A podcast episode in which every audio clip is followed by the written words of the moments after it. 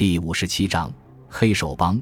明智这样说着，喝了一口咖啡，然后不知为什么用一种令人焦急的眼光看看我。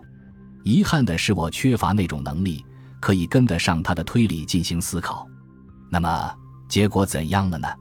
我由于恼恨自己而大声喊起来。总之，方才说的六种解释中，第三和第六都说对了。换句话说，学仆木田和强盗是一个人，是木田。我不禁叫出声来，这是不合情理的。那样一个憨厚的、诚实的男人，那么明智沉着地说：“把你认为不合理的地方一个一个的说说看，让我来回答。那多的数不胜数。”我稍加考虑后说：“第一，伯父说强盗比他这个大个头还高二三寸，那样就应当有五尺七八寸。可是。”木田不正好相反是那样矮小的男人吗？相反，正因为是这两个极端，所以才有加以怀疑的必要。一边是日本人少有的高个汉子，一边是近似畸形的矮小男人，这的确是一个鲜明的对比。可惜的是，鲜明的有些过分。如果木田使用再稍短一点的高跷，我也许会被他迷惑或欺骗过去。嘻嘻嘻嘻，明白了吧？他把高跷弄短后，事先藏在现场，不用手拿着，而是绑在两只脚上，就凭着这个干的。因为是大黑夜，又离你伯父有五丈多远，具体情况是看不清的。他在完成了强盗的任务之后，为了消灭高跷的痕迹，才又在那里借口调查强盗的足迹来回走动的。像这样骗小孩子的勾当，为什么你伯父竟没有看穿呢？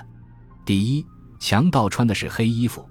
而牧田平时却总是穿一身雪白的乡下手织布，再有便是那条丝绸腰带，真是一个好办法。用那样宽的黑绸从头到脚地团团围起来，牧田的小个子当然便看不出来了。因为事实过于简单，我有一种被人捉弄了似的感觉。那么，是不是可以说牧田就是黑手帮一个成员？真奇怪，黑手帮，可。你怎么还在想那样的事？今天你的头脑反应有些迟钝。你伯父也罢，警察也罢，甚至连你都毫无例外的患了黑手帮恐怖症。当然，由于当前的形势，这也是可以理解的。如果你能够像平素那样的冷静，根本用不着等我，你自己也完全能够解决这个案件。这和黑手帮根本没有任何关系。的确，我的头脑真的糟透了。欲听明智的说明，对事件的真相反而愈发糊涂起来。数不尽的问号，一团浆糊似的塞在我的脑袋里，甚至不知应从哪里问起。方才你说和黑手帮有了约定，怎么又说这些荒唐无稽的话呢？第一，我不明白，如果是木田干的，他这样默不作声的听之任之，不是很奇怪吗？其次，木田那样的人。是不会有拐骗富美子并把他藏了几天的本事的。不是说富美子离家那一天，他整天在我伯父家中，一步也没有外出吗？像牧田这样的人，究竟能否干出这样的大事来？还有，确实是疑问重重，漏洞百出。不过，如果你能把明信片上的暗码文章解开，或者至少你能认识到这是一篇暗码文章，也就不会那样感到奇怪了。明智这样说着，拿出那一天从伯父那里借来的那张署名“弥生”的明信片。各位读者，对不起，还要请你们重新读一下开头那一段文字。如果没有这个暗码文章，我肯定也不会怀疑木田的。所以，应该说这次破案的起点是这张明信片，但不是一开始就明确的认为它就是暗码文章，只是对他有些怀疑。怀疑的理由是，这张明信片恰好是在富美子失踪的前一天收到的；其次是字迹虽然经过精心的模仿，仍然总有些像男人手笔；再有就是，当你伯母问到富美子时，她的表情有些异样等等。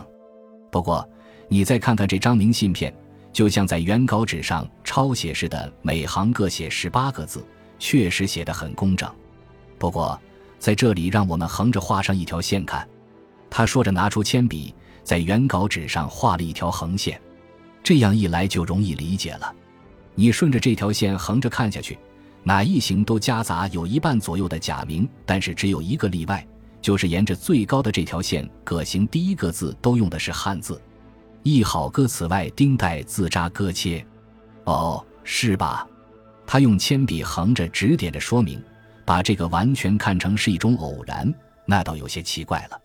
男人写的文章姑且不说，一般说来，假名多于汉字的妇女文章中。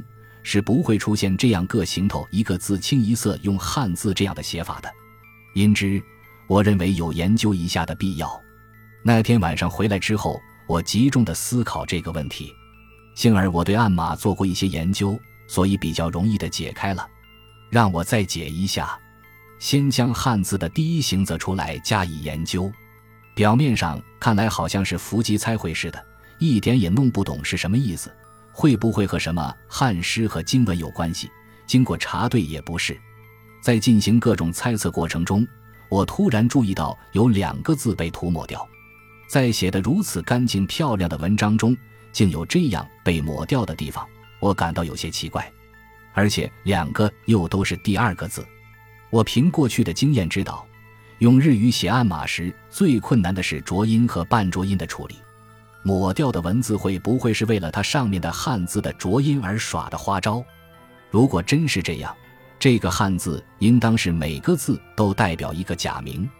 想到这种程度是比较容易的，但再往下接着推理就困难了。费了多少心血，吃了多少苦头，暂且不谈。让我先说说结论吧。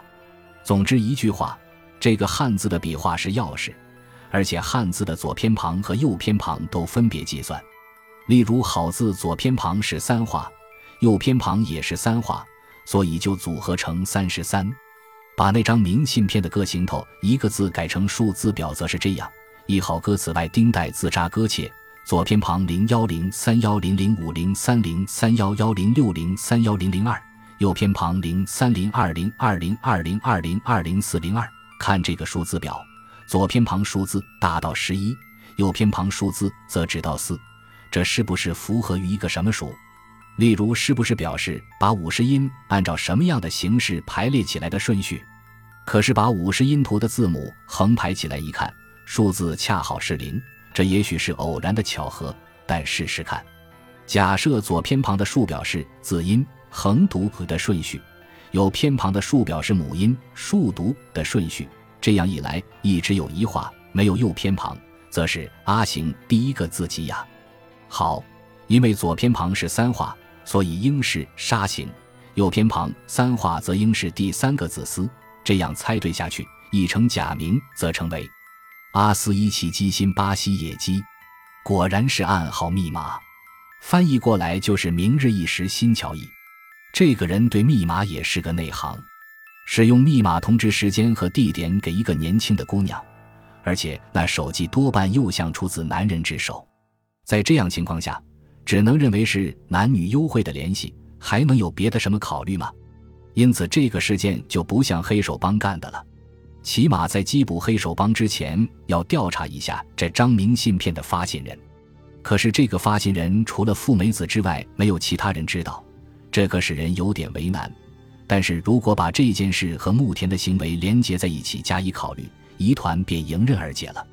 我所以这样说，是因为富美子是一个人由家里逃出去的，他总会往父母处写封道歉的信，这一点和木田管理收发信件的工作联系起来看，就发生了曲折的情节。结果信是这样：木田注意到了富美子在谈恋爱，像他那样有生理缺陷的人，猜疑心特别重，于是他把富美子寄给家里的信撕掉，然后把自己写的黑手帮的恐吓信送到你伯母那里。这和恐吓信不是从邮局寄来这一点也是一致的。明智说到这里，稍稍停了一下，真没有想到。不过，我还有许多疑点要问。你等一下，他打断了我的话，又继续说了下去。我检查了现场，然后顺路到你伯父家门前等候木田出来。随后，他像被派出来到哪里办事的样子出来了。我巧妙地把他骗到这家咖啡店。正好是我们坐的这张桌子，我一开始就和你一样，认为他是一个诚实的人，所以我以为这个事件可能潜藏着什么更隐蔽、更奥秘的内幕。于是我让他放心，保证为他保密，根据情况还可以给他以必要的帮助。最后，他终于交代了全部情况。你也许认识服部师雄这个人吧？由于他是基督教徒的关系，不仅对富美子的求婚遭到了你伯父的拒绝，而且你伯父还不准他到家里来。那个可怜的服部被弄得毫无办法。这样的老人真太糊涂了。但是，就连你伯父那样的人也没发觉富美子和服部正在热恋。当然，富美子也由于年轻不懂事，本来即使不这样离开家，自己是亲生女儿也不会有什么问题的。但姑娘的心太单纯了，她认为尽管有宗教的偏见，如果木已成舟，你伯父也就不会应接拆散。于是，她想出了一个狡猾的办法。用突然出走吓唬一下你那顽固的伯父，迫使他同意这桩婚事。总之，两个人手拉手的偷偷的到福部的一位住在农村的朋友家里快乐去了。据说从那里也发出了几封信，这些信都被牧田撕碎扔掉了。我为此到千叶县去。这一对男女对家中发生的黑手帮事件毫无所知，完全陶醉在甜蜜的爱情里。我苦口婆心的整整劝了他们一个夜晚，这事办起来真困难。最后，作为条件是必须想办法让他们俩人结合在一起，这才好不容易的使他们离开，把富美子带回来。不过，这个条件看来也好像能够办到。从今天你伯父的口气看，那么现在再说说慕田的事，这里也涉及到男女关系的问题。他很可怜的吧嗒吧嗒的掉着眼泪。别看那样的男人也有个恋人。对方是什么样的人还不知道，估计多半是被商人或别的什么人引诱上了圈套。总之，为了要把那个女人搞到手，需要一大笔钱。听他说还打算在富美子回来之前先行逃走，我深深的感到爱情力量的伟大。那样一个愚蠢的男人竟能想到这样一个巧妙的骗人的办法，可以说这完全是爱情的力量。我听完之后不由得叹了一口气。难道这不是发人深省的事情吗？明智大概也谈得很累，显得精疲力尽。两个人长时间的沉默着，面面相觑。不久，明智突然站起来说：“咖啡完全凉了，咱们回去吧。”于是我们分别各就归途。